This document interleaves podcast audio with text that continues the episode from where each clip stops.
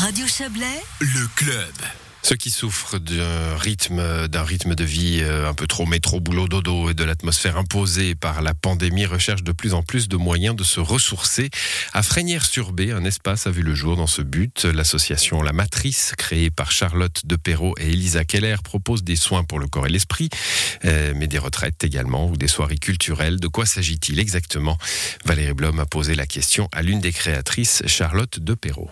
C'est vraiment un espace de résilience pour que chaque être humain qui se sent l'appel de pouvoir aller voir ses vulnérabilités et ses zones d'ombre, on peut appeler ça comme ça, euh, puisse trouver ce lieu avec ce qui est proposé pour euh, mettre de l'amour là où c'est blessé. Les gens qui, qui peuvent être fatigués ou, ou qui, en avaient, qui en ont marre de, de leur rythme de vie, qui ont besoin d'une pause, justement, c'est, euh, cet endroit s'adresse à eux. Aussi, ouais. Aussi, euh, après, c'est vraiment ben, par rapport aux retraites, surtout, justement, qui sont des immersions euh, dans un cadre quand même très ressourçant. Et puis, dans les activités plus courtes qui sont proposées, comme des jams ou des choses comme ça, c'est aussi pour ressemer des graines de vie et de fête et d'amour, justement. Et il y a aussi bah, justement des intervenants externes, comme par exemple, il va y avoir des cercles d'hommes ici. Et donc, évidemment, c'est ni euh, Elisa ni moi qui allons mener ça. Euh, donc, c'est un ami. Et euh, c'est aussi un lieu d'éveil de conscience. Comment est né, en fait, ce, ce projet? Par mon parcours, euh, où euh, j'ai, on va dire que j'ai pas mal bourlingué dans différents domaines et euh, voilà, principalement à la base, moi je suis artiste et puis ensuite j'ai été amenée à explorer ben, par l'art un moyen de guérison quand même. Et ensuite, voilà, j'ai fait différentes aussi rencontres thérapeutiques, spirituelles, chamaniques aussi, qui m'ont vraiment amené à créer cet espace qui a un rêve de reconnexion à la terre, au féminin sacré, au masculin sacré. Et euh, c'est mon histoire en fait. De mon histoire est né ce lieu, voilà. Et puis, vous parlez beaucoup de, d'éveil de conscience. Enfin, euh, pour vous, qu'est-ce que, qu'est-ce que ça signifie? Eh ben, en fait, pour moi, on est dans un profond temps de changement.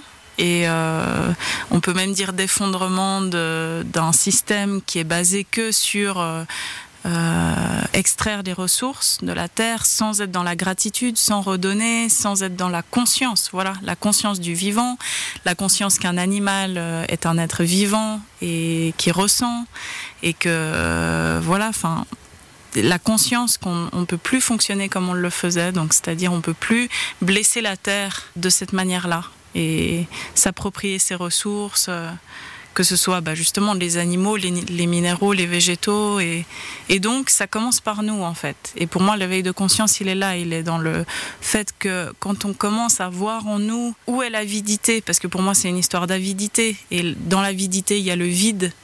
Et euh, dans ce vide, c'est vraiment le vide, euh, un manque de connexion avec la source, où on cherche à remplir quelque chose sans, sans être dans le cycle naturel de la vie, simplement. Donc prendre conscience qu'il est temps de changer. Et le nom, la matrice, euh, euh, j'imagine que c'est, il vient pas de nulle part. Non, alors celui-là, il m'est tombé dessus euh, une nuit. Donc, bah, la matrice, pour moi, c'est l'origine, c'est l'utérus, c'est là où tout se crée, grandit, se transforme et meurt pour renaître. Donc, il y a vraiment aussi ramené cette notion que ça vient du féminin aussi, avec les qualités du féminin.